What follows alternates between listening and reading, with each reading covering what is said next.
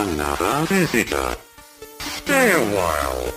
Stay forever. Ein Podcast über alte Spiele von zwei alten Männern. Stay Forever mit Gunnar Lott und Christian Schmidt.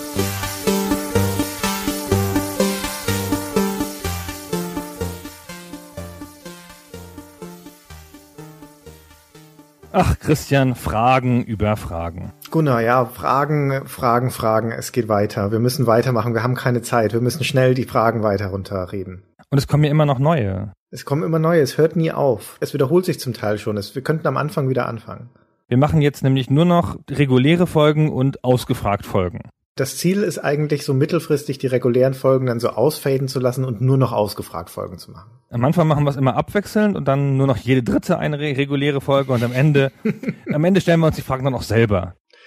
Genau. Genau. Eigentlich ein guter Plan. Es ist ja eh schon so weit, bei mir zumindest, dass ich vergessen habe, was ich in der letzten Folge gesagt habe. Da kann ich mir gut die Fragen einfach nochmal stellen aus der letzten Folge und würde vermutlich andere Antworten drauf geben. Also wäre gar nicht so uninteressant. Wir sollten überhaupt mehr Experimente machen, also Sachen wiederholen. Das habe ich ja schon oft gemacht. Hm, ja. Blöd. Oder vielleicht auch mal, was mich eigentlich interessiert, ob man nicht in den letzten fünf Minuten noch Gags einbauen könnte, die die Leute dann gar nicht bemerken, weil sie vorher eingeschlafen sind, weil sie ja immer zum Einschlafen den Podcast hören. Genau, du machst so eine Folge, die sensationell witzig nach hinten raus ist, lehrreich, geistreich, sprühend und keiner bekommt es aber mit, weil die drei Stunden vorher unfassbar langweilig sind. das ist eine sensationelle Idee. Sicherer Weg zum Ruhm. Er wird drei Stunden lang zitiert aus Gunnar Lotz alten Gamester-Artikeln und dann werden am Ende zwei, drei Meinungskästen von mir vorgelesen. sehr, sehr schön. Also ich lese aus meinen alten Gamester-Artikeln vor und du knisterst mit einer Chipstüte dazu, rhythmisch. Mhm, auch nicht schlecht, eine neue Form von Kunst. So. Ja, wir haben Fragen bekommen. Wir machen noch weiter mit alten Fragen, haben aber auch neue Fragen dazu bekommen in der Zwischenzeit, weil wir leichtsinnigerweise, glaube ich, das letzte Mal dazu aufgerufen haben, man könnte uns ja noch welche schicken. Das war aber keine so gute Idee, weil die Leute machen das dann ja auch. Genau, das ist ja unser eigener Fehler, aber deswegen sollten wir nicht lange vorreden, sondern jetzt mal anfangen. Hm. Wir haben immer noch aus dem ersten Set Fragen, die wir damals in Kategorien eingeteilt haben. Dann machen wir jetzt auch erstmal so weiter. Die nächste Kategorie von Fragen heißt, äh, ist zum Thema zukünftige Klassiker. Und da fragt jemand mit dem sensationellen Namen Haga Buttentee. Sehr schön. Das ist echt ganz hübsch, finde ich. Ja, das ist ein bisschen wie Tom Artensoß und so. Mich würde mal interessieren, ob ihr schon die Klassiker aus den letzten, sagen wir mal, fünf Jahren auf dem Schirm habt, die aber für den Retro-Podcast noch zu jung sind. Ja, haben wir, oder? Haben wir, küren wir jetzt schon. Immer abwechselnd. Es wird niemanden überraschen, wenn ich anfange mit Minecraft. Ja, das ist klar. Ähm, Bioshock. Wie Bi Bioshock? Du bist doch ein erklärter Gegner von Bioshock, dachte ich. Ja, ich mag das Spiel nicht, aber das ist ja trotzdem ein Spiel, über das man reden muss. Okay, gut. Kontrovers reden muss. Ist aber schon älter als fünf Jahre, der erste. Ja, es geht ja ums Generelle. Geht ums Generelle, genau. Okay, dann mache ich mal weiter mit The Walking Dead. Echt? The Walking Dead, ja. dann. Müssen wir das begründen eigentlich? Nee, oder? Wir hauen nee, jetzt müssen einfach wir nicht. so raus. Ja, die Leute sollen sich einen Teil dazu denken. Das bestreite ich dann und sage dann, wenn man über The Walking Dead reden will, dann könnte man auch gleich über Wolf Among Us reden, was so ähnlich ist, nur besser.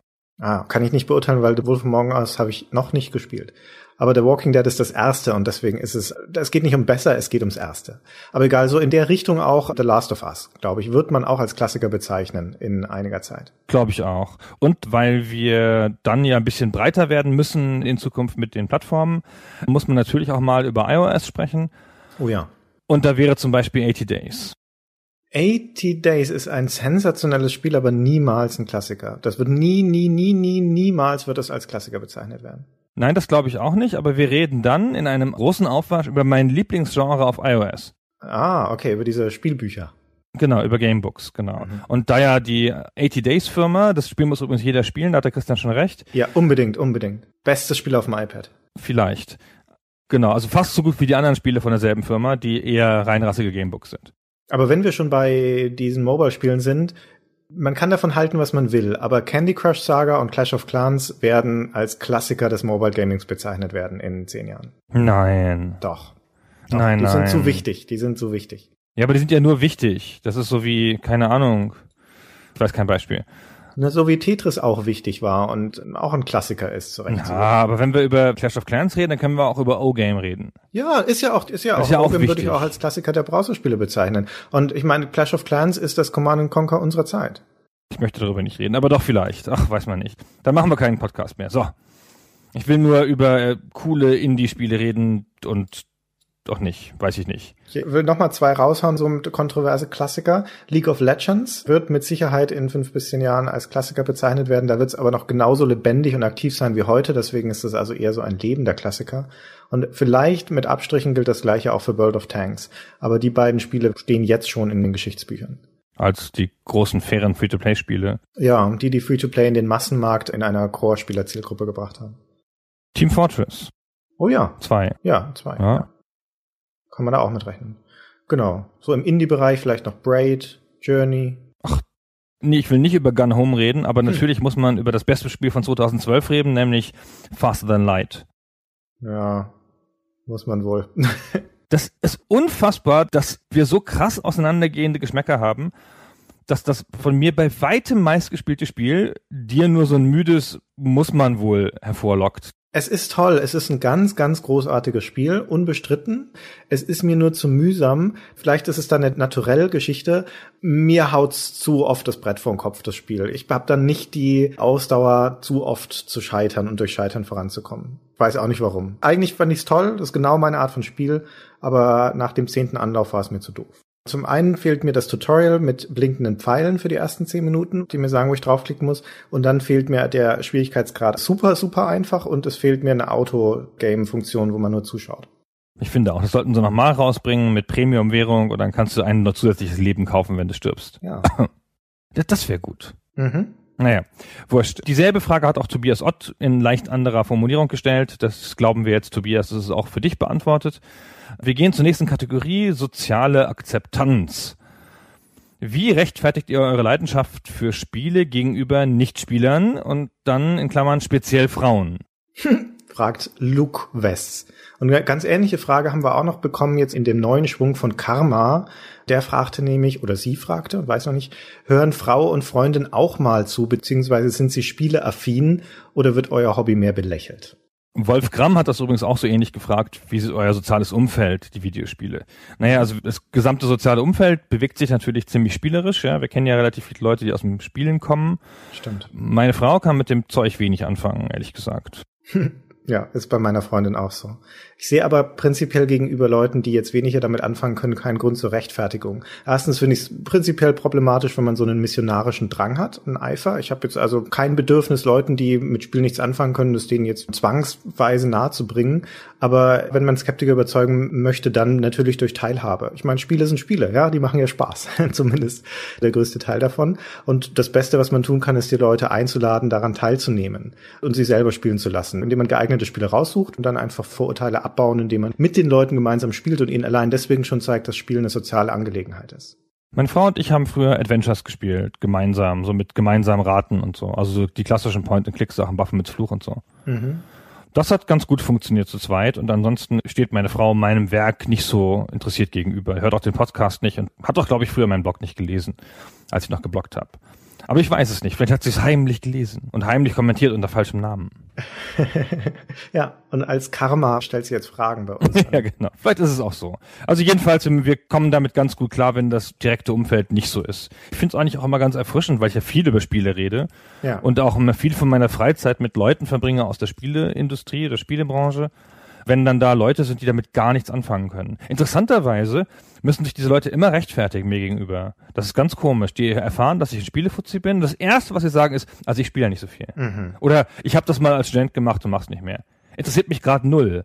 Ja, dieser Einwurf so und ich weiß auch nicht, warum das so ist, ja. Wenn sich jemand vorstellt und sagt, er ist von Twitter, dann sage ich doch auch nicht gleich, ja, da war ich mal am Anfang aktiv, jetzt nicht mehr. Sondern hör mir erstmal an, worum das Gespräch geht, aber wer weiß.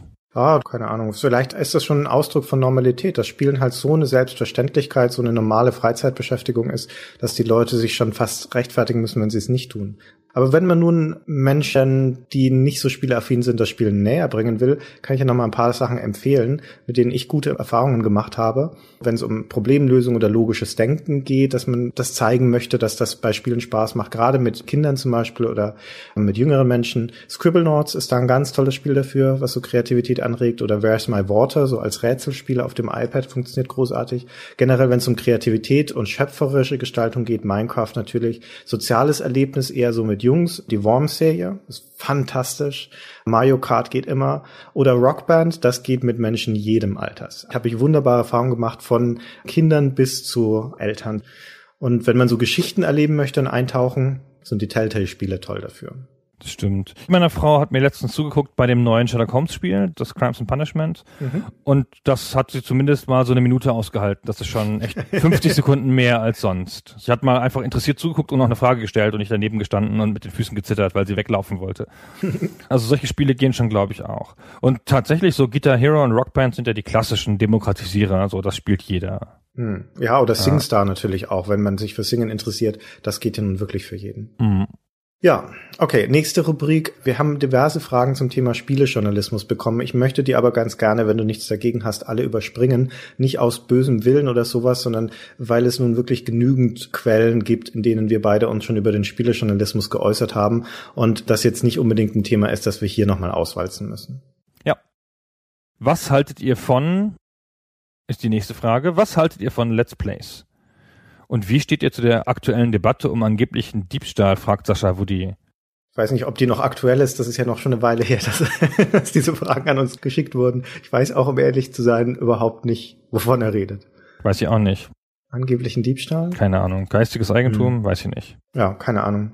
Let's Plays, ja, pff, zwiespältig stehe ich dem gegenüber. Ja, wir haben es schon ein paar Mal angesprochen, ist auch eigentlich schon mal beantwortet worden, die Frage so. Ich schaue schon zuweilen Let's Plays, hm. wenn die Leute es schaffen, möglichst wenig Peniswitze zu machen. Ich bin so ein bisschen drüber hinaus über das haha, der sieht ja schwul aus Ding, was echt relativ viele machen, auch von den Großen, so ist mir ganz unerklärlich, warum der Humor so sein muss. Wenn die halt so ein bisschen manchmal auch ins Plaudern kommen und so, ist es schon auch schön. Ich muss nicht immer nur die ganze Zeit Vorträge über Spiele hören.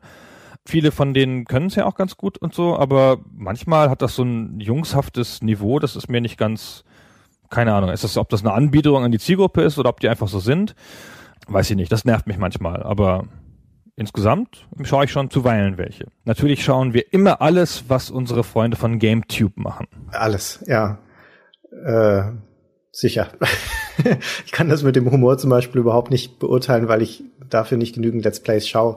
Ich weiß nicht, hm, woran soll ich es festmachen? Ich habe das Gefühl, dass Let's Play Videoschauen was Identitätsstiftendes ist. Das hat so was Peer Group artiges, das sind ja überwiegend junge Leute, die haben glaube ich ein gewisses Zugehörigkeitsbedürfnis oder sehen da ihresgleichen oder finden da eine bestimmte Gruppe, eine bestimmte Identität, der sie sich zugehörig fühlen. Nur bin ich in einem Alter, wo ich meine Vorbilder schon gefunden habe und meine Identität. Ich finde das nicht unterhaltend Let's Plays es gibt mir halt einfach nichts. Ich kann den Nutzwert nachvollziehen von Let's Plays, aber der kommt über das Video, also über den Informationsgehalt des Videos.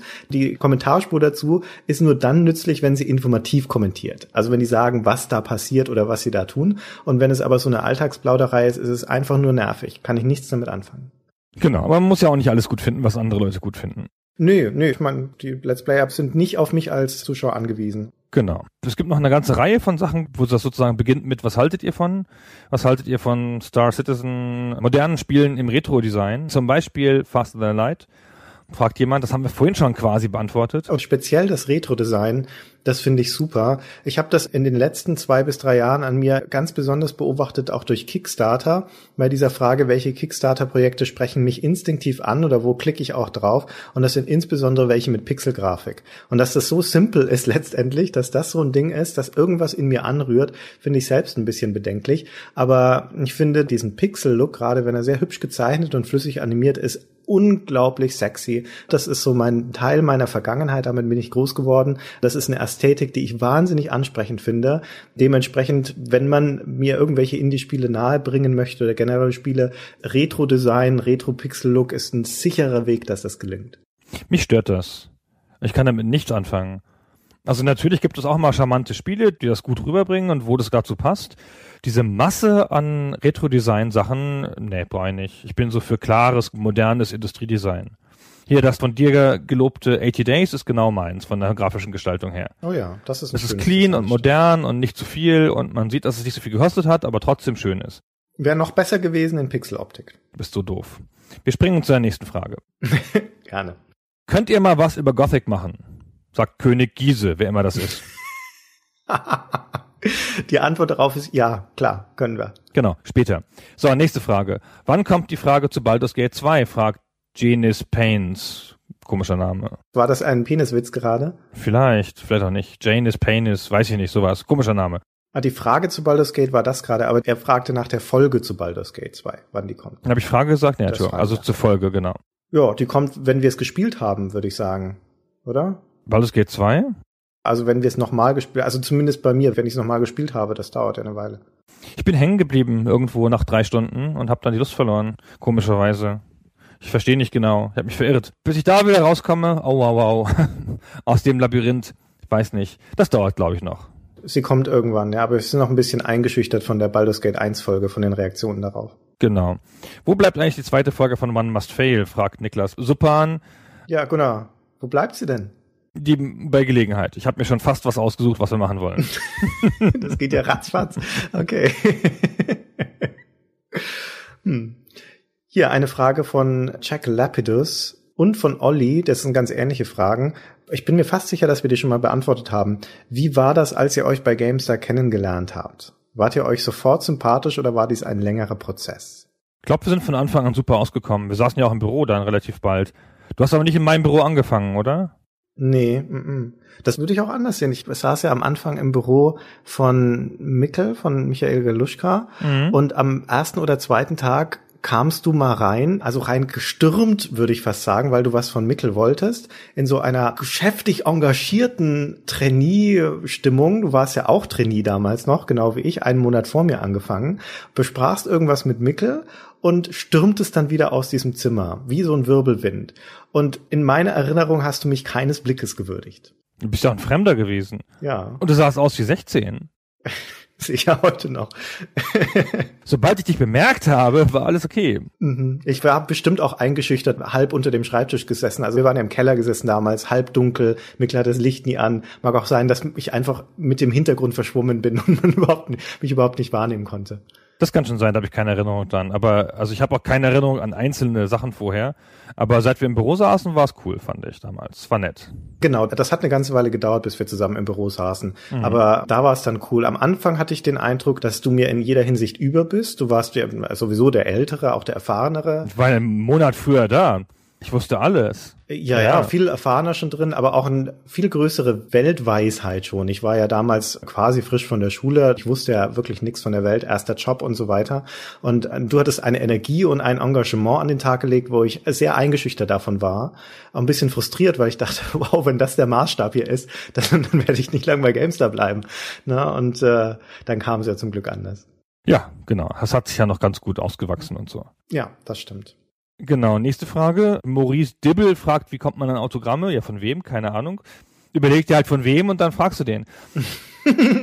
genau, von uns gibt sicher keine Autogramme mehr. Das ist ein bisschen durch, finde ich. Da wende man sich an unsere Agenten, bitte. Genau. Persönliches heißt die nächste Kategorie, obwohl das doch schon alles, alles jetzt ziemlich persönlich war. Ich weiß nicht, nach welchen Kategorien du das zusammengestellt hast. Es geht immer noch persönlicher. Die Frage von Ralf Jürgen Stilz ist, wie läuft es mit der Weltherrschaft? Ja, So mittel. könnte besser laufen eigentlich. Könnte herrschaftlicher laufen. Wir haben so ein bisschen ein Problem mit unserer Gefolgschaft. Ich würde mal sagen, an uns liegt's nicht. Ja, wir tun unser Möglichstes, was die Weltherrschaft angeht. Wir podcasten in einer Tour. Fast jeden Monat kommt eine neue Folge raus. Aber unsere Gefolgschaft ist ein bisschen tranig. Kann auch nicht erkennen, dass da große Barrikaden sind, dass schon gesellschaftlicher Umsturz, Regimewechsel irgendwo die Leute schon mit Plakaten auf der Straße laufen würden. Da hatten wir uns ein bisschen mehr erhofft. Weißt du, für Gamergate, da haben sie Zeit, ne? Aber uns, Ja. die Weltherrschaft, da machen sie nix. Das ist schon ein bisschen enttäuschend. Ja, man rackert sich da ab und und dann haben wir nur an die 560 Kommentare oder sowas auf iTunes. ne, das ist ja, hätten gedacht, wir wären schon längst bei 600. Wir müssen, wir müssen noch mal eine Folge machen, der wir dazu noch mal aufrufen. Das haben wir lange nicht mehr gemacht.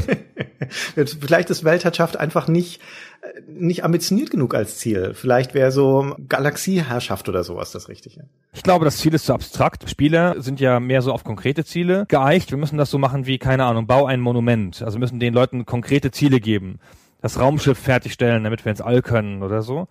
Wenn wir den Leuten halt sagen, 600 Bewertungen bei iTunes, das geht ja dann.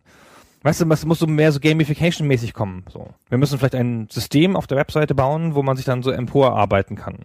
Durch Engagement. iTunes-Wertungen sind ja so eine Art Gamerscore für Podcaster. Vielleicht äh, versteht man es damit besser. Genau, wie gesagt, wir müssen da ganz konkrete Ziele setzen. Ja, überlegen wir uns noch. So, weiter. Habt ihr jemals selbst versucht, ein Spiel zu entwickeln? Fragt Luke Wess schon wieder, den hatten wir, glaube ich, gerade schon. Und wie lief's? So mittel. Ja, wir sind nicht als große Spieleautoren bekannt geworden, unverständlicherweise. Es lag nicht am Probieren. Also probiert haben wir genug, glaube ich. Ja, also wir sind ja auch in, also jetzt nicht ganz unmittelbarer Weise an der Entwicklung von Spielen beteiligt, durch die Tatsache, dass wir in Spielefirmen arbeiten. Das ja. Mhm. Geben ja Input und also wir sind ja dem nicht ganz fern, aber sowas richtig eigenes habe ich jedenfalls noch nicht versucht so. Ja, du hast schon mal anklingen lassen in der Zorg-Folge, glaube ich, dass du Text-Adventures programmiert hättest früher. Ach so, ja, da war ich ein Kind, ja klar, das war mit 16 oder so. Das gilt ja auch. Ich meine, das waren ja auch Versuche, Spiele zu entwickeln. Ach so, ja, das schon, ja, das lief so mittel. ja, stimmt. Ich habe auch als Halbwüchsiger versucht, Spiele nachzuprogrammieren in Quick Basic, die mir damals gefallen haben, also sowas wie Ultima oder Kaiser oder Willy the Worm, das war so ein simples Jump'n'Run in CGA-Grafik. Grotesk gescheitert natürlich, weil ich keine Ahnung von Informatik oder fortgeschrittener Programmierung habe. Aber es hat trotzdem Spaß gemacht. Ich habe auch mal eine Karte für Warlords gemacht. Oh ja, stimmt. Und ein Level für Doom gebaut. Level Design ist ja auch Spielgestaltung. Das ist auch Spielgestaltung, genau. Ja. Die Leute, die mit dem Game Maker arbeiten, machen ja auch solche Sachen. Ja, das stimmt. Nächste Frage zum Thema Persönliches. Das war jetzt gar nicht so persönlich, fand ich. Nee, das ist so eine Sammelsuriumskategorie, glaube ich. Als Raumschiff GameStar Fanboy der ersten Stunde fragt Johannes Glogger, seid ihr stolz auf eure Vergangenheit als Schauspieler oder verschweigt ihr das euren Kindern? Vergangenheit als Schauspieler. Ich meine, hallo? Ja, Schauspieler ist ein großes Wort. Ich habe gesehen, dass die Gamestar-Redaktion neulich die ganzen alten Raumschiff Gamestar-Folgen in ihren Premium-Dienst auf der Webseite hochgeladen haben. Was totaler Unsinn ist, weil es gibt sie ja auf YouTube kostenlos. Ja, gibt es das? Ach so, okay. Ja. Oh ja. Als Teil des GameStar-Angebots schon immer. Also habe ich damals noch gemacht, dass wir Mhm. das da, da drin hatten. Nun gut, ich finde ja auch, das ist kein so großer Verkaufsschlager, diese Raumschiff Gamestar-Folgen. Die Redaktionsfolgen eher, aber die waren ja schon immer, glaube ich, drin in diesem Pluspaket. Egal. Also, nee, warum sollte man sich dafür schämen? Das war ein spaßiger Teil unserer Vergangenheit. Genau. Also war natürlich alles schauderhaft, aber trotzdem ganz nett. Ja. Toni sollte sich schämen, das ist was anderes. Trash. Das ist Trash. Trash ist cool. Trash ist Kult und Kult ist cool. Das habe ich nie verstanden, aber gut. Alter ist die nächste Kategorie. Ja, die wendet sich nur an dich. Die gehen alle an mich. Soll ich sie mal vorlesen? Du beantwortest sie dann. Also, Bitte. König Giese fragt, warum ist Gunnar trotz seines hohen Alters immer noch so gut in Form? Kann ich mir das Lachen kaum verkneifen. Weil ich mich gut halte, Blödmann. Und gut ernähre und viel Fahrrad fahre und nicht rauche. Was viele nicht wissen, Gunnar ist gerade 24 geworden. Idiot. Dafür sehe ich ziemlich alt aus. Ja, okay. An Gunnar hätte ich die Frage, hat Ronny Treibholz, wie wird man so alt? Also das allein ist ja schon mal eine gute Frage. Wie wird man so alt und behält trotzdem seinen Humor? Und er hat das noch in freche Anführungszeichen gesetzt. Genau, das steht auch jemandem voll zu, der sich Ronny Treibholz nennt. Der hat ja schon mal bewiesen, was er für einen Hammerhumor hat. ja, total lustig, Ronny, weißt du? Das mit dem Humor ist ja ganz einfach. Ja, der Humor entwickelt sich ja nach 16 nicht weiter und bleibt dann so. Man wird ja dann höchstens im Alter, kehrt man nochmal einer elliptischen Bewegung zum Humor mit 16 zurück so. Mein Opa zum Beispiel wurde immer alberner mit den Jahren. Ich habe fest vor, das auch so zu machen. Meine Tochter ist ja erst sechs, macht schon bereits seit zwei Jahren dieses Augen aufschlagen und Papa sagen. Also, das gehört sich schon so. Okay. Ach komm, lass uns die Alterfragen dann damit abschließen. Das sind lauter so Zoten und Karlauer. Und die einzigen, die Zoten und Karlauer machen dürfen hier in unserem Podcast, sind wir beide. Ja. So. Ah, aus den gleichen Gründen überspringen wir die Rubrik Gunnars Anekdoten. Genau, Weil die kann man ja alle nachhören bei uns. genau. Hm, viele Leute wollen ja so, so, so Top-Listen und sowas fragen, kommen häufig. Die schlimmsten, die schlechtesten, die größten und so weiter. Und hier ist wieder eine in diese Richtung von Michael Mädel, aber eine ganz nette. Wer sind eure Top-Entwickler und warum? Beziehungsweise was sind eure gefürchtetsten Entwickler und wieso? Finde das eine ganz schön schwierige Frage heutzutage so. Also natürlich in der Rückschau gab es manchmal so Studios, die haben dann nur Müll gemacht und Studios, die haben nur gute Spiele gemacht. Aber ich finde, wenn man Teil der Spieleindustrie ist und da sein Geld verdient, ist das ganz schön schwierig sozusagen, da auf irgendjemanden zu zeigen und zu sagen, na, die sind aber doof. Oder die können es aber nicht oder so. Das hängt ja oft damit zusammen, wie die Konstellationen sind, wie die Budgets sind, was die Ambition ist von verschiedenen Titeln. So, wenn ich irgendwen nennen müsste, dann nenne ich Adam Atomic. Ist das ein Mann oder ist das eine Firma? Kenn ich überhaupt nicht. Das ist ein Indie-Typ, der hat Cannabalt gemacht. An den fürchtest du? Oder den Nein, nein, nein, der ist mein Top-Entwickler. Ach, Sensationell. Ach so, ich habe jetzt Top-Entwickler im Sinne von Firmen verstanden, nicht von Menschen. ja, ich Hm. war jetzt zu faul, eine ganze Firma zu nennen. Der hat auch eine Firma, die heißt irgendwie auch so. Ach so, okay. Hat er noch was gemacht außer Kannabald? Das reicht doch. So ein Logikspiel hat er doch noch gemacht für Mobile. Ah, Mann. Na, egal. Ah, also wie gesagt, ich habe es auf die Studios bezogen und Gefürchtete gibt's ja heute gar nicht mehr. Also das, was du sagtest, dass jemand durch die Bank nur Schrott produziert, das gab's ja nur in der guten alten Zeit. Solche Firmen wie Box Office, wo du einfach wusstest, da ist von hinten bis vorne alles nur Schmarrn, haben wir in Deutschland ja auch genügend. So Blackstar Multimedia, Modern Games, das waren die späten 90er. Kannst ja das gesamte Portfolio einfach in die Tonne treten, weil die nur Scheiß produziert haben. Und viele meiner Lieblingsspiele kommen ja aus Frankreich. Ich finde, die, die frühen 90er waren eine wahnsinnig fruchtbare Zeit für französische Spieler. Auch wenn das durchwachsene Spiele waren, aber so von Studios wie Lancor oder Silmarils oder Cocktail mag ich fast alles. Und dann kippt es aber total um die Jahrtausendwende und da sind auf einmal die dominierenden französischen Firmen dann Cryo und Monte Cristo und Microids und sowas. Und die machen nur Scheiß. Die machen nur noch Render-Adventures. Das ist damit fängt schon an. Render-Adventures sind doofe Wirtschaftssimulationen. Und da ist eine blöder als die andere. Also wie das so von einem Extrem ins andere kippen kann, das ist echt erstaunlich. Ah ja, und eine Firma, zu der wir zu unserer Zeit als Redakteure auch viel, viel Frust damit hatten, jetzt darf man sagen, weil es gibt sie nicht mehr, ist Joe Wood. Schwierige Firma jedenfalls, ja. Schwierig, ja. Die haben nicht nur Scheiß gemacht, im Gegenteil. Ich meine, die haben mit den Gigant-Spielen diverse gute Management-Spiele gemacht, aber als Firma an sich waren die schwierig und ziemlich doof. Ich sag mal, Firmen von der Kategorie gibt es schon heute noch, aber ich möchte nicht darüber reden. Nichtsdestotrotz so. gibt es natürlich ganz viel tolle Entwickler. Nenn doch mal einen tollen Entwickler, keine Ahnung. Ähm, Blizzard natürlich, aber das ist ja fast schon wieder zu einfach. It Software war auch schon mal besser, aber Crystal Dynamics ist zum Beispiel einer meiner Lieblingsentwicklerstudios der heutigen Zeit. Die haben auch einen echt guten Track Record. Die machen immer ein Spiel nach dem anderen, so mehr oder weniger, aber die sind echt fast alle super. könnte man sagen, das finde ich auch. Bethesda ist auch eine Firma, die hat einen erstaunlich guten Track Record. Die gehört schon zu den so größeren, sagen wir mal. Also sie haben noch nicht diese zu groß, um sympathisch zu sein, Größe erreicht, wie das ein Ubisoft oder Electronic Arts oder sowas hat. Die sind noch so kompakt genug, dass man sie noch ungestraft gut finden kann. Und die machen ihr Ding ganz gut, finde ich. Inkel, die Leute, die 80 Days gemacht haben, da liebe ich ja jedes Spiel, das sie gemacht haben, wirklich. Oh ja. Und es gibt es auch gar nicht mehr so oft, ehrlich gesagt. Da erfahre ich, es gibt ein neues Inkel-Spiel und dann ist das wie ein Vorbestellen, so, weil ich weiß, es gibt ein neues Spiel von denen. Und das habe ich sonst fast gar nicht mehr, bei großen Spielen schon mal gar nicht. Mhm. Hier ist eine etwas längere Frage von Schreckofant. Die fand ich aber ganz interessant, deswegen lese ich sie jetzt mal vor. Ich bereite mich momentan darauf vor, in naher Zukunft Familienvater zu werden. Also nachdem die Frage auch schon ein bisschen älter ist, können wir vielleicht an dieser Stelle schon mal gratulieren. Herzlichen Glückwunsch. Deine Frage ist, doch im Hinblick auf die neuen Medien bin ich noch recht ratlos, wie wir das in Zukunft alles so handhaben wollen. Wie stehst du, Gunnar, zu der zunehmenden Digitalisierung der Gesellschaft und wie führst du dein Kind an diese Sachen heran? Versuchst du Computerspiele, Smartphones und das Internet von deinem Kind fernzuhalten, solange es geht, oder bindest du es sogar aktiv in die Erziehung ein? Das hat ein bisschen was damit zu tun, wie man selber damit umgeht. Und das ist eigentlich eher die erste Entscheidung.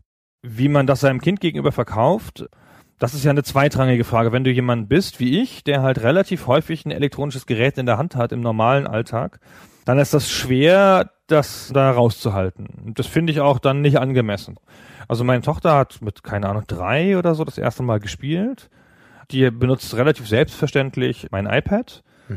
Die hat halt so Stunden, also Zeiten halt, dann sagt sie halt, darf ich jetzt ein Video gucken oder darf ich ein Spiel spielen und da gibt es eine bestimmte Dosis sozusagen und dann muss sie es wieder abgeben. So hat kein eigenes. Und wir bemühen uns so ein bisschen im Alltag, also ich besonders, meine Frau muss sich da nicht bemühen, die kann das von ganz alleine, nicht die ganze Zeit irgendwie ein Gerät in der Hand zu haben. Das auch nicht immer liegen zu lassen, sondern halt auch mal wegzutun in einen anderen Raum oder so, damit es halt nicht so ganz das Familienleben dominiert. Aber im Prinzip finde ich, man lässt sich ja wie bei allen Sachen, dass man, das stellt sich halt vorher vor, man müsste einen Masterplan machen, bevor man ein Kind hat. Bei Kindern ist es aber so, wenn man selber nicht bescheuert ist und mit sich selbst einigermaßen im Reinen, dann zeigt dir dein Kind den Weg. Das klingt ein bisschen esoterisch, ist aber so. Also man schaut das Kind an und man findet mit dem Kind zusammen den Weg. Und es gibt Kinder, glaube ich, die können das dann ganz gut. Und es gibt Kinder, da denkt man, na, das kann das Kind dann nicht mehr so gut trennen oder so. Dann muss man es natürlich zurückfahren, aber das hängt total von dem Kind ab. Würde mich da auch Ratschlägen enthalten wollen. Dein Kind zeigt dir den Weg. Das ist gar nicht schlecht. So könnte man ein Buch nennen, finde ich. Es gibt Oder ein Buch, das so heißt. Ach so, okay. Ja. Sehr gutes Erziehungsbuch übrigens. Das würde ich uneingeschränkt empfehlen. Das genauso heißt zufällig. Na, sowas. Mhm. Okay, ich habe da mangels Kinder keinen Rat dazu. Nächste Frage. Eine Reihe von Leuten, nämlich Luke Wess und Philipp Flenker und Dennis Schiavo haben im Wesentlichen eine ähnliche Frage gestellt, nämlich, wenn ihr ein Spiel rausbringen würdet und Geld wäre wurscht, wie würdet ihr das machen? Würdet ihr so ein All-Star-Team anheuern? Welche Plattform würdet ihr? Würdet ihr da überhaupt mitarbeiten wollen? Oder würdet ihr sozusagen nur die großen Linien bestimmen wollen? Und was für eine Art Spiel wäre das überhaupt? Christian. Ach, Spielideen gibt's so viele. Ich wollte schon ewig mal so ein Wiki-Rollenspiel machen zum Beispiel, wo man von Raum zu Raum geht, aber die Räume werden alle wie ein Wiki von der Community gestaltet, also sind offen für alle und können auch verändert werden. Ja, falls irgendjemand Interesse daran hat, sowas mit mir zu bauen, einfach melden. Oder ein Pferderennspiel. Ich bin der Meinung, dass es endlich mal ein gutes Pferderennspiel da draußen geben müsste, wo man dann Pferde trainiert und dann darauf Wetten abschließt, aber mit Steampunk-Pferden. Also nicht mit normalen, sondern schon irgendwie in einem coolen Setting. Aber wenn ich, glaube ich, ein eigenes Spiel machen könnte, dann würde ich ein Remake von Star Control 2 machen, weil das das beste Spiel aller Zeiten ist. Da wäre ich dann der Creative Director, ist ja klar. Wenn es mein Spiel ist, dann will ich ja das selbst das Heft in der Hand haben. Aber mh, dann heuere ich mir dann schon gute Leute an, die das umsetzen. So, es muss natürlich Pixeloptik haben, ist klar. Bis vor kurzem hätte ich gesagt, die Capybara-Leute, die die das Super Brothers gemacht hätten und Super Time Force, die wären da sehr gut dafür geeignet. Aber dann habe ich auf Kickstarter ein Projekt gebackt namens Witch March von Inglenook, einer Firma namens Inglenook ist das. Und das hat die schönste Pixelgrafik, auch die tollsten Pixelanimationen, die ich seit langem gesehen habe. Die würde ich sofort anheuern für mein Spiel.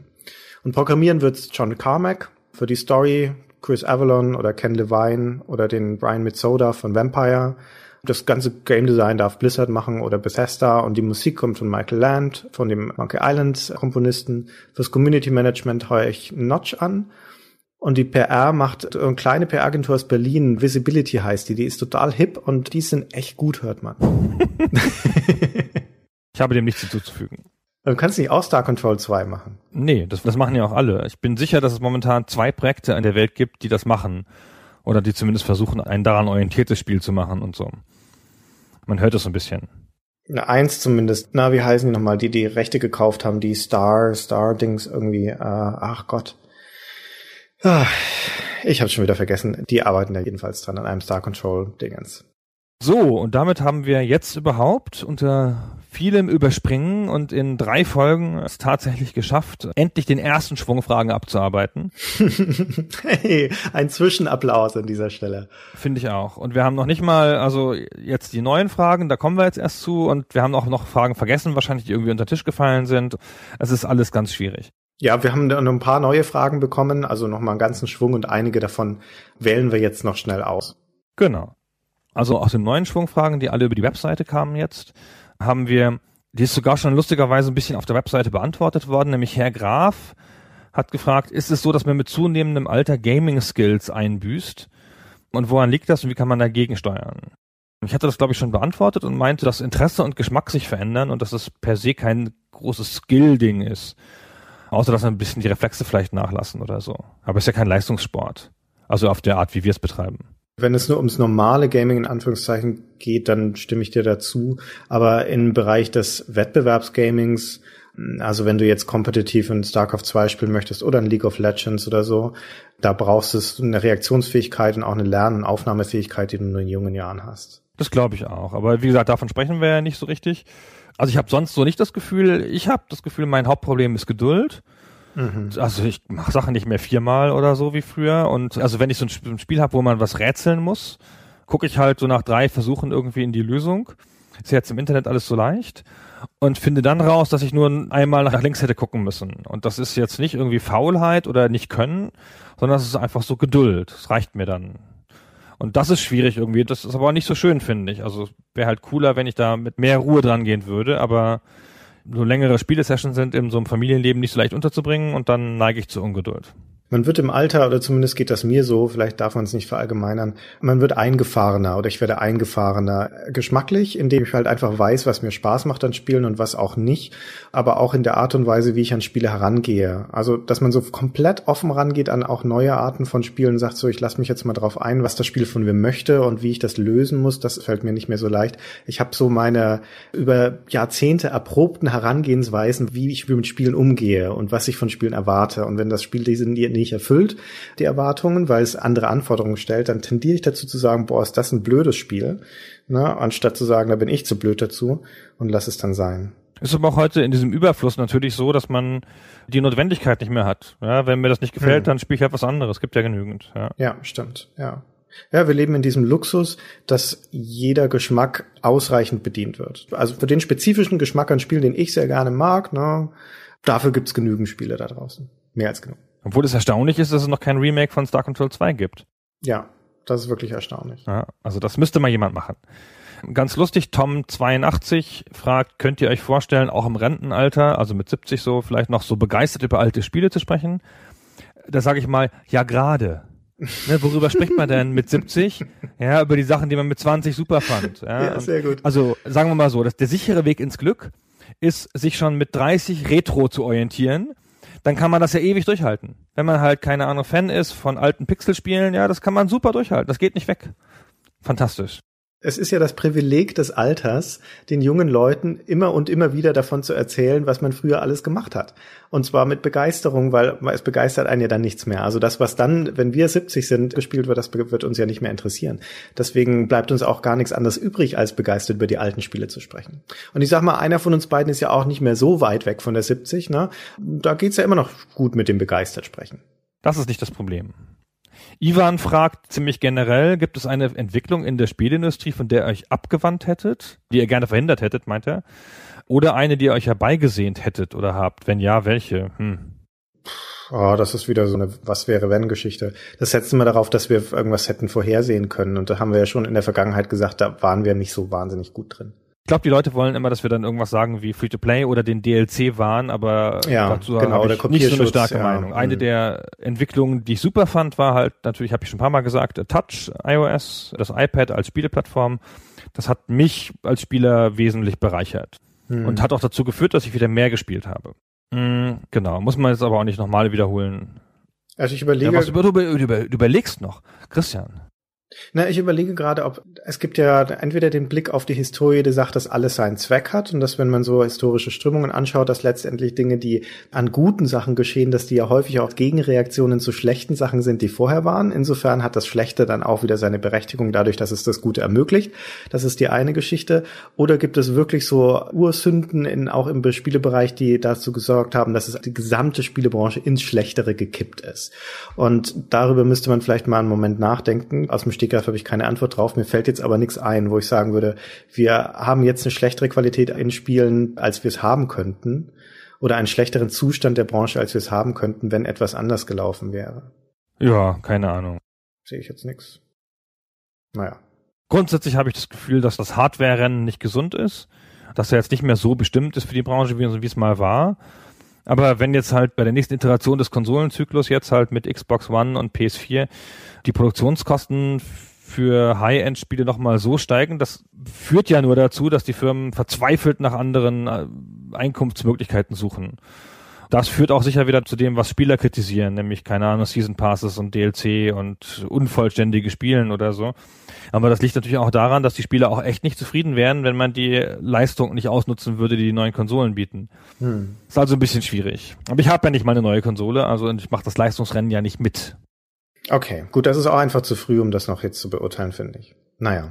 Gehen wir mal zum Fred, der hat eine ganze Reihe von Fragen gestellt. Ich möchte eine im Speziellen herausgreifen, nämlich die Frage, denkt ihr generell, dass Publisher in der altbekannten Form noch weiterhin existieren werden? Oder hat die Verbreitung von Downloads und Download-Plattformen und nicht zuletzt Steam schon das Ende der klassischen Publisher und den Anfang der Selbstvermarktung von Spieletiteln seitens der Entwickler eingeläutet? Das ist ja ganz interessant, weil es genau nicht passiert ist. Man hat nämlich vor drei, vier Jahren gedacht, mit dem Anfang des App Stores und den großen Erfolgen der Indies, hat man nämlich gedacht, so jetzt aus mit den scheiß Publishern. Jetzt hat sich gezeigt, seit zwei Jahren, anderthalb Jahren kommen die Publisher zurück und zwar mit Macht. Und die Indies werfen sich denen in die Hände, oder die kleineren Studios jedenfalls. Und ich arbeite, zufällig arbeiten wir beide auch für Publisher. Die Welt ist so komplex geworden, diese ganze Selbstvermarktungsgeschichte ist so schwierig, da braucht es spezialisiertes Personal. Ja, das ist der Punkt. Ich meine, die Rolle des Publishers wird häufig missverstanden als jemand, der halt einfach Spiele auf den Markt bringt. Und die der Download-Plattformen wird missverstanden als eine Alternative zu Publishern. Aber Download-Plattformen wie Steam oder der App Store sind keine Geldgeber. Die sind noch nicht mal ein Vertrieb. Die sind einfach nur eine Verkaufsstelle. Die sind der Medienmarkt des Internets sozusagen. Und die Frage ist ja immer noch, wie kommen die Spiele denn überhaupt mal bis dorthin? Und ein Publisher ist ein Serviceanbieter, ein umfassender Serviceanbieter, der erstmal überhaupt finanziert. Ja, wie ein Verlag. Der schießt die Produktionskosten Kosten vor. Der sagt, wie der Verlag sagt, schreib du mal dein Buch, ja, hier ist ein Vorschuss und dann bringen wir das raus. So sagt der Publisher auch, hier ist Geld, macht ihr mal das Spiel. Dann ist der Vertrieb, der bespielt die verschiedenen Kanäle, also nicht nur die Online-Plattform, der produziert auch die physikalische Verpackung, wenn es sein muss. Der Publisher macht das Marketing, der macht die PR, der generiert die Aufmerksamkeit für das Spiel, aber der macht auch so banale Sachen wie Support, Hotlines, Qualitätssicherung, Lokalisierung, Übersetzung in verschiedene Sprachen. All das, was in der Regel nicht leisten können. Das alles machen Publisher, das machen keine Download-Plattformen. Und deswegen sind sie gerade in der globalisierten Welt, wo du dein Spiel überall auf verschiedene Märkte bringen musst, verschiedene Plattformen, verschiedene Sprachen, sind sie wichtiger als je geworden. Du brauchst halt relativ viel dediziertes Personal dafür. Natürlich kann theoretisch ein Entwickler sich das Personal aufbauen und diese ganzen Sachen selber machen. Das ist nicht so schwierig, ein Spiel zu lokalisieren heutzutage. Hm. Ja, du gehst halt zu Chance Locacell und bittest sie um, keine Ahnung, 17 Versionen. Gibst du denen Geld, alles klar. Wenn du das Geld hast, gar kein Problem, aber dann agierst du ja wie ein Publisher der klassische Entwickler will aber ja agieren wie ein Entwickler. Der will sich um den ganzen Scheiß nichts scheren und will keine Marketingnasen und keine PR-Fuzis in seiner Organisation sitzen haben, sondern mit coolen Entwicklern in schwarzen T-Shirts Spiele machen. Da stört dieses andere auch. Und dann ist halt auch noch, wenn das halt aufgebaut wäre für ein Spiel, dann braucht der Entwickler noch mal ein Jahr bis zum nächsten Spiel und dann sitzen die Leute da rum und was machen die? Und heutzutage ist es ja auch so, dass es ein großes Bedürfnis an Datenanalyse gibt gerade für Free-to-Play natürlich, aber auch für andere Spiele, so Tracking, wie verhalten sich die Spieler, wo sind die Punkte, wo sie abspringen. Das ist ein technisches Ding, aber es ist halt auch ein großes Maß an Expertise und gute Datenanalysten sind schwer zu kriegen. Und wo sind die? Bei den Publishern. Es wird immer Ausnahmen zur Regel geben, ja. Es wird immer Studios geben wie King Art, die halt auf Kickstarter sich ein Spiel finanzieren lassen und dann sozusagen die Ruhe haben, das auch selber auf Steam zu bringen und die sich halt die Leistungen, die sie nicht selber haben, dann halt irgendwie einkaufen. Hm. Aber es wird auch immer genügend geben, die sagen, ey, wir sind eine Entwicklungsorganisation, wir wollen den Rest nicht. Und es gibt auch immer noch viele Studios, die sich die Entwicklung nicht leisten können und Geld vorher brauchen, bevor sie beginnen können. Ich meine, Spieleentwicklung ist halt eine fiese Sache. Also da mal ein Jahr dran zu schenken mit 15 Leuten und dann hinterher nicht zu wissen, ob man es loskriegt, dann doch lieber einem Publisher das Risiko geben und dafür die Hälfte der Erlöse abgeben. Ja. Also unterm Strich, Fazit, Publisher werden so schnell nicht aussterben. Glaube ich auch nicht. Also wie gesagt, es ist eher so, gerade im Mobile, was ja immer trendig ist, sind sie zurückgekommen. Also da gab es wenig dedizierte Publisher, ein bisschen Chilingo und so ein paar und jetzt kommen ganz viele wieder. Und übrigens, was man auch nicht vergessen darf, was der Vorteil von großen Firmen ist, unabhängig davon, ob das jetzt im Spielebereich ist oder zum Beispiel auch im Verlagsbusiness oder beim Fernsehen, die haben durch die Breite ihrer Produktpalette eine Risikostreuung, die es ihnen erlaubt, auch riskantere Titel ins Programm zu nehmen. Also da hat ein Activision seine sichere Bank mit den Call of Duties und mit den Skylanders und so weiter und kann es sich deswegen dann auch leisten, also ich weiß nicht, ob die es tun, aber es könnte sich theoretisch auch leisten, riskantere Projekte zu finanzieren, die möglicherweise auch schiefgehen können.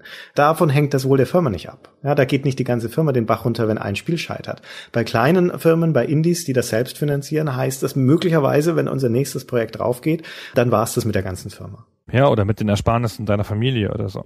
Ja, genau. Na gut. Also wir wollen auch nicht nur das Lied der Publisher singen, ja, es gibt gute Gründe für Self-Publishing, aber halt der Publisher wird immer daneben stehen und den wird es halt auch geben. Mhm. Zumal jetzt, wo es so schwierig geworden ist mit der Sichtbarkeit, weil es einfach zu viele gibt. Ja. Lux82 fragt Christian und Gunnar, könnt ihr euch erklären, warum Podcasts ein Nischenprodukt sind in Deutschland? Das Konzept sollte doch so massenfähig sein, wie es Radiosendungen seit Jahrzehnten sind. Ja, gute Frage eigentlich. Radio ist ja auch ein Nischenprodukt außerhalb des Autos. Na, Radio läuft überall in Firmen nebenher. Ja, ja, also entweder im Hintergrund, weil es halt einfach so vor sich hinläuft. Und dann ist es aber auch dafür gemacht, mit viel Musik, wo du dich nicht anstrengen musst und sowas, wo es im Hintergrund laufen kann. Aber Podcasts sind ja in der Regel keine Musikpodcasts, sondern sie sind ja monothematische Erzählpodcasts, die allermeisten da draußen. Die kannst du dir auch ganz schlecht Stunden am Stück anhören, weil du musst dich ja tendenziell schon darauf konzentrieren. Ist auch so. Also viele Leute hören halt Radio auf der Arbeit irgendwie im Hintergrund und ein Podcast im Hintergrund zu hören in einem Beruf, wo du vielleicht auch lesen musst oder irgendwas anderes machen musst, ist total anstrengend. Das geht nicht so gut. Mhm. Ich kann halt Podcasts auch nur im Zug und im Bett und auf dem Fahrrad hören. Und es ist auch immer noch so ein bisschen, ich weiß auch nicht, es gibt ja nicht so richtig so eine große Szene dazu. Also wenn iTunes nicht wäre, wo wären die Podcasts dann? Ja, stimmt. Sie sind gar nicht so leicht zu finden. Außerhalb von iTunes sind sie echt schwer zu finden, die Podcasts. Ja, iTunes bietet ja immerhin eine Kuration an, also dass man überhaupt mal da so hinkommt. Aber ohne das ist schwierig. So, es gibt nicht eine Rezension von Podcasts und so. Es gibt halt viel Radio, gibt's noch als Podcast. Wenn man das abrechnen würde, wäre Podcast noch viel kleiner. Die meistgehörten Podcasts sind ja Radiosendungen eigentlich. Ja, der Radiotatort ist immer ganz vorne oder hier diese NDR-Komödie da. Frühstück bei Stefanie. Genau, ja. ja. Aber also woran das jetzt liegt, weiß ich auch nicht. Ich habe das Gefühl, die Qualität ist, ist schwankend. Auch wenn du in bekannte Podcasts reinhörst, habe ich oft das Gefühl so, uff, ja, okay, und das ist jetzt schon der Beste, ja, und dann habe ich aber drei untrainierte Stimmen, die mit Chips knistern reden. Gibt's ja immer noch, ja, auch in großen Podcasts. Mhm. Vieles schwafelig, also uns, uns natürlich auch, ja, will ich nicht ausschließen. Und vieles ist sehr lang. Und es gibt halt eine Szene oder einen Bestandteil von Leuten, ja auch bei uns, die sehr gerne lange Podcasts hätten. Aber wenn ich mit Leuten spreche, die keine Podcasts hören, sagen die immer, was, das ist eine Stunde lang, spinnst du? Und es gibt keinen so richtigen Mittelstand des Podcasts, habe ich das Gefühl. Es gibt diese beiden Extreme. Das eine sind die Radiopodcasts. Das sind ja produzierte Sendungen von erfahrenen Radioleuten mit guten Stimmen. Die sind also in der Regel sehr, sehr gut, wie sie halt im Radio laufen. Und dann auf der anderen Seite ist extremst diese Chips essenden Smalltalker, die du gerade beschrieben hast, wo die Podcasts dann auch so, wie sie aufgenommen wurden, ins Internet gestellt wurden. Das ist ja auch ein Case, das sind halt Laienproduktionen. Die sind ja häufig dann halt auch für ein Nischenpublikum gemacht. Und da möchte ich unseren auch gar nicht mit ausnehmen. Wobei mit der kleinen Ausnahme Ausnahme, dass wir uns ja schon die Mühe machen, es ein bisschen zu produzieren, also zu schneiden und deswegen schon so eher in Richtung Mittelschicht gehen. Also das, was ich meinte, diese Mittelstandspodcasts, ja, ehrlich und sauber gemacht, ohne aber professionelle Qualität zu erreichen. Und davon gibt's gar nicht viele. Der perfekte Podcast, wie ich finde, also das Format ist Sternengeschichten. Das ist eher wie eine Vorlesung ein bisschen. Das ist halt ein Mann, der Florian Freistetter heißt er, glaube ich, der erklärt halt ein astronomisches Phänomen. Immer in zehn Minuten und das erklärt er dann mit einer ganz coolen Art, so dass man es versteht, auch wenn man keine Ahnung von Astronomie hat. Hinterher weiß man, was ein Higgs-Boson ist oder wie der Parallax-Effekt funktioniert. Und das ist in zehn Minuten vorbei, das ist super. Und das ist ganz cool so. Und wenn es davon mehr gäbe, so Sachen, die also wirklich kurz auserklärt werden in zehn Minuten, davon würde ich mehr hören. Aber das ist auch wieder so, weil man ja den Podcast eigenes runterlädt und auch nur als einzelne Folge sozusagen runterlädt, ist es ein bisschen viel. So, wenn du halt lauter so fünf Minuten Folgen hast, weißt du schon gar nicht mehr, wo du anfangen sollst. Hm. In der Richtung ein bisschen länger ist mein Lieblingspodcast in trockenen Büchern von der Alexandra Tobor.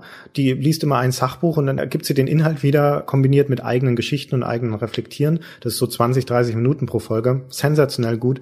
Kann ich sehr empfehlen. Das ist auch so eine Art erzählter Vortrag. Genau. Ich mag halt auch oft Sachen, die eher radiohaft sind, zugegeben und wo halt nur einer redet. Zwei ist schon viel. Bei zwei Leuten ist ja schon immer noch einer dabei, der Unrecht hat, wie bei uns. Ja, ist immer der gleiche. okay, so, der Andreas fragt, warum haben die ehemals großen Spieleschmieden so große Qualitätsprobleme? Ist dies einfach durch den Marktwandel begründet? Ich habe die, glaube ich, abgeschnitten irgendwie und der hatte noch Beispiele Ach so. für irgendwelche Firmen mit Qualitätsproblemen. Das ist dann bei mir nicht angekommen, weil das war nämlich genau die Frage, die ich hatte. Wer hat denn Qualitätsprobleme? Mir ist aus dem Stand keine einzige große Spieleschmiede eingefallen, die Qualitätsprobleme hätte. Ja, behalt das mal ganz kurz noch im Kopf. Ja, das ging auch, glaube ich, ein bisschen drum, eher Studios, die früher mal ganz super waren und jetzt halt nicht mehr. Aha, Maxis und so. Die gibt's ja gar nicht mehr. Ja, so zum Beispiel. Also falls das auch wieder so eine früher war alles besser Frage ist, dann da bin ich fast ein bisschen leid, weil das ist ja einfach nicht so, ja. Und das ist auch so eine subjektive Wahrnehmung häufig, dass da gleich eine Grundsatzkrise entsteht bei großen Spieleschmieden, wenn sie mal einmal irgendwie in Dragon Age 2 rausbringen, BioWare, und dann ist gleich die ganze Firma am Ende. Das ist auch das einzige Beispiel, das mir jetzt einfallen würde, wo man eventuell sagen könnte, ja, Moment, BioWare hatte früher aber mal einen anderen Ruf als heute. Aber ansonsten, also ich meine, über die großen Publisher müssen wir nicht reden. Ubisoft, Electronic Arts, Activision, ja, die gehen rauf und runter. Die sind jenseits von Qualitätsproblemen. Die haben einfach so eine breite Palette, da ist manches gut und manches schlecht. Aber ansonsten frage ich mich, wie die Leute mal drauf kommen, dass es da ein Qualitätsgefälle geben könnte heutzutage gegenüber früher. Meiner Wahrnehmung nach ist das Gegenteil der Fall. Die mittlere Qualität wird immer besser. Der Andreas meinte, früher gab es Ikonen unter den Spieleschmieden und er denkt da an Namen wie Westwood und LucasArts und It und die Studios gibt's noch, sie haben aber ihren Glanz verloren, also gibt's ja auch oft nicht mehr. Und es gibt seiner Meinung nach keine Studios, die sich einen ähnlichen Namen und eine ähnliche Verehrung erarbeitet haben. Das stimmt doch gar nicht. Und das glaube ich aber ehrlich gesagt nicht. Nee, das stimmt doch überhaupt nicht. Ich meine, das sind halt nur welche, die wir heute nicht kennen. Riot zum Beispiel hat bei der League of Legends Gemeinde einen sensationellen Stellenwert. Was ist mit Valve? Was ist mit Rockstar? Für die Generation von heute sind das die großen Helden. Natürlich gehen einige den Bach runter. Das ist halt der Lauf der Dinge. Und dafür kommen neue nach, die dann die Ikonen der neuen Generation sind. Aber die Frage bezieht sich, glaube ich, darauf. Warum haben die ehemals großen Spielefirmen und jetzt halt im Hinterkopf It Software und so weiter so große Probleme und konnten die ihr Personal nicht halten, sodass nur noch der Studioname gleich ist? Oder ist das einfach Marktwandel. Und ich würde ja erstmal sagen, also es ist ganz schön schwierig, ja, Ewigkeiten in so einem Markt sich gleich zu halten, weil natürlich geht halt mal auch dann aus verschiedenen Gründen, ja, weil er sich verändern will oder so der der Lead Designer, die Lead Designerin oder irgendwas und dann ändert sich schon die Ausrichtung und der Markt ändert sich ja nur alle Nase lang. Und das wäre schon ein Wunder, wenn man es schaffen würde. Es gibt doch diese alte Weisheit aus dem Business Go Big or Go Home und das trifft auf Spielefirmen durchaus auch zu. Entweder erreichst du eine bestimmte Größe, einen gewissen Schwellenwert, wo es dich nicht mehr umbringt, wenn dein Lead Designer geht. Wenn das der Fall ist, dann bist du halt einfach zu klein. Du musst schon die Größe erreichen von einem Rockstar oder einem Blizzard, wo es nicht so schlimm ist, wenn auch Schlüsselpersonal geht, weil du es ersetzen kannst durch genügend andere Leute. Oder du bleibst halt in der Indie-Nische, dann bist du aber halt sehr davon abhängig, dass wirklich jedes Spiel, das du machst, performt. Weil letztendlich liegt das Heil in der Größe. Du musst halt, wie ich das vorhin bei den Publishern schon sagte, du musst eine Größe erreichen, wo du nicht mehr vom jeweils nächsten Produkt abhängig bist. Das ist das Entscheidende. Du musst es dir leisten können, parallel Dinge zu machen, von denen es auch okay ist, wenn mal eins nicht funktioniert. Genau, und das ist auch gesund, weil dadurch hast du weniger Angst. Ja, und kannst dich auch mal zu mutigeren Sachen hinwenden. Genau, aber wie gesagt, ich glaube, das ist einfach überall so, dass sich halt neue Player finden. Und wir haben ja sehr deutlich gesehen, ja, dass die Firmen, die in Deutschland am besten positioniert gewesen wären, um den Facebook-Boom vorauszusehen und mitzunehmen, waren die Browser-Games-Firmen. Die hatten ja einfach schon die Technologie dafür. Ja? Und die haben den null mitgenommen. Es waren ganz andere Firmen, mhm. die dann auf Facebook gegangen sind. Als Facebook vorbei war, waren die Facebook-Firmen natürlich schon mal da und die Browser-Games-Firmen auch. Und das wären jetzt die gewesen, die echt gute Chancen gehabt hätten, den Mobile-Boom mitzunehmen, ja. Weil sie hatten ja schon die Arten von Spielen dafür und grundlegende Technologien und so, haben schon mit angefangen mit Unity zu arbeiten und wieder, zack, aus, wieder neue Firmen, ja, also wenige Ausnahmen, ja, sowas wie King, die den Sprung von Facebook zu Mobile geschafft haben, aber im Prinzip, ja, neuer Paradigmenwechsel, neue Plattform, PAM, neue Firmen. Mhm. Es ist halt schwierig für Firmen. Und es hängt letztendlich der Erfolg oder Misserfolg von solchen Firmen, gerade so mittelständischen Firmen, hängt von dem Eigentümer ab. Na, also viele von größeren Namen unserer Generation sind ja einfach aufgegangen in anderen Firmen. Bullfrog, Origin, Maxis, Westwood.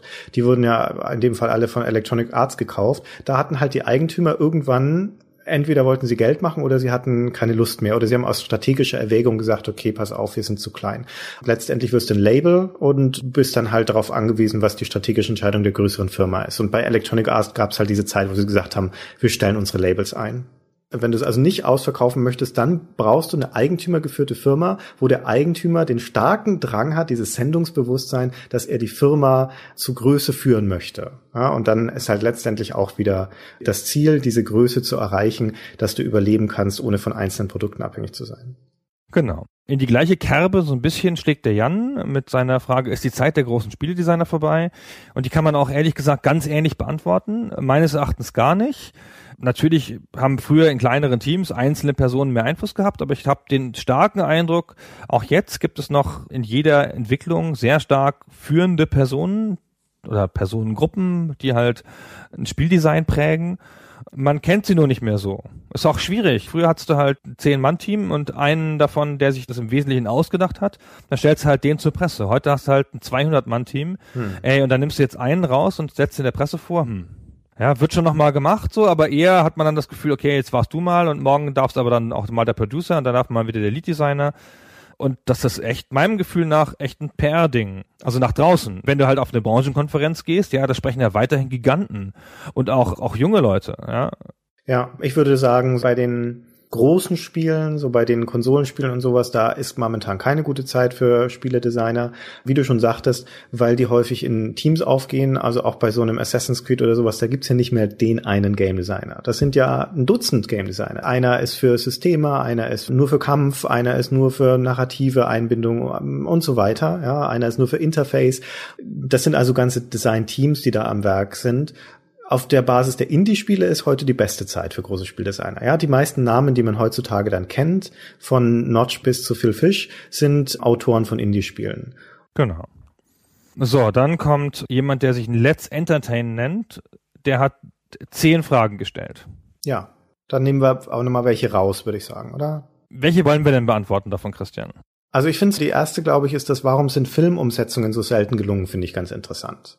Kann man durchaus dazu was sagen, finde ich. Echt? Sag du was ja. dazu. Sagen wir also, jetzt nicht das, was wir schon vor zehn Jahren gesagt haben? Aber gut, sag mal. Nee, was haben wir denn vor zehn Jahren gesagt? Na, im Wesentlichen, dass Spiele und Filme unterschiedliche Produktionsrhythmen haben und dass es halt schwierig ist, das gleichzeitig adäquat zu machen. Ja, das ist es auch im Wesentlichen. Ich meine, der naheliegende Grund, man kann ja annehmen, die Lizenz allein kostet schon so viel Geld, dass da nichts mehr für die Produktion übrig ist. Das ist, glaube ich, in den seltensten Fällen so. Es gibt ja auch RefShare-Modelle, wo für die Lizenz gar nichts bezahlt wird, sondern du teilst halt hinterher den Gewinn. Aber tatsächlich ist es, glaube ich, die Produktionszeit. Das Problem, in Anführungszeichen, von Filmumsetzungen ist, die müssen halt zum Filmstart fertig sein. Ja, die müssen gleichzeitig mit dem Film in den Handel kommen. Und in der Spielentwicklung ist es aber so, dass es aus verschiedensten Gründen, die sehr weit führen, sehr, sehr häufig so ist, dass sich das nach hinten verschiebt, dass es ganz schlecht planbar ist.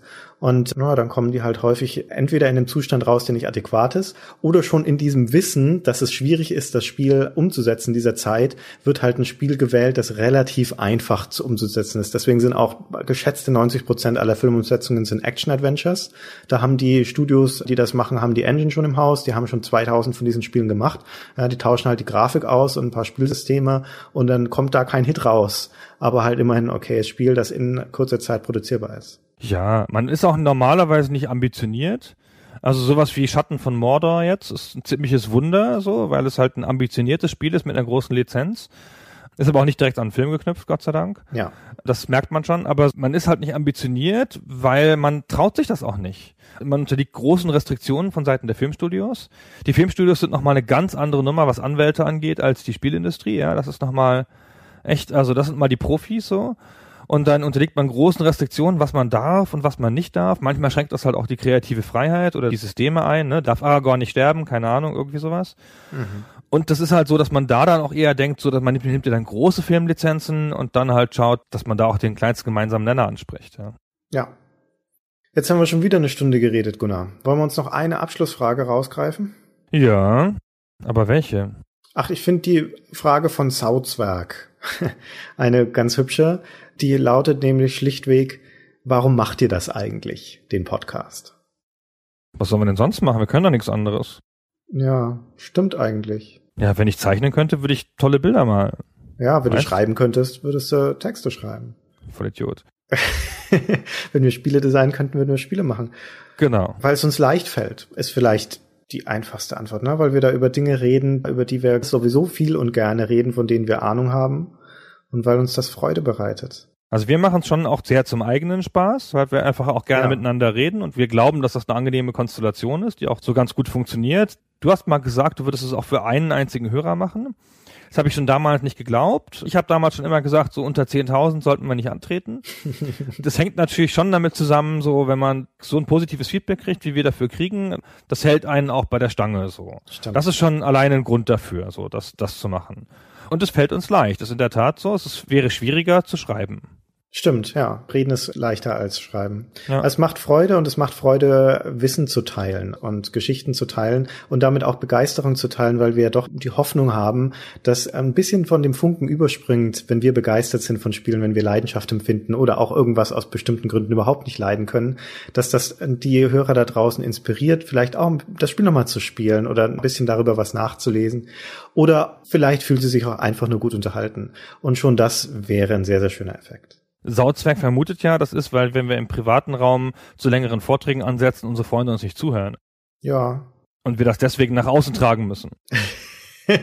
weil beim Podcast widerspricht einem niemand. Also es ist ja schon ärgerlich genug, dass du häufig widersprichst, aber das ist ja noch kontrollierbar. Aber ansonsten, die Leute können ja da in ihrem Kämmerlein schimpfen und toben. Das kriegen wir ja nicht mit. Und netterweise ist das Feedback, das uns erreicht, zum allerüberwiegenden Maß sehr, sehr positiv. Und dafür auch nochmal ganz herzlichen Dank. Wir moderieren einfach alles weg, was doof ist. genau. ja, das ist unser Privileg. Sehr schön.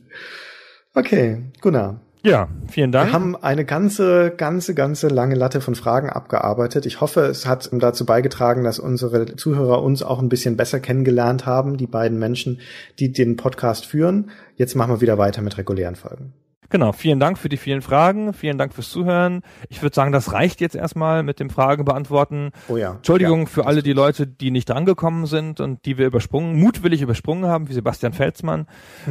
Tut uns sehr leid, ja, aber wir mussten ein bisschen aussieben. Richtig. Okay. In diesem Sinne, bis Dann, zum nächsten Mal. Jo, tschüss. Tschüss.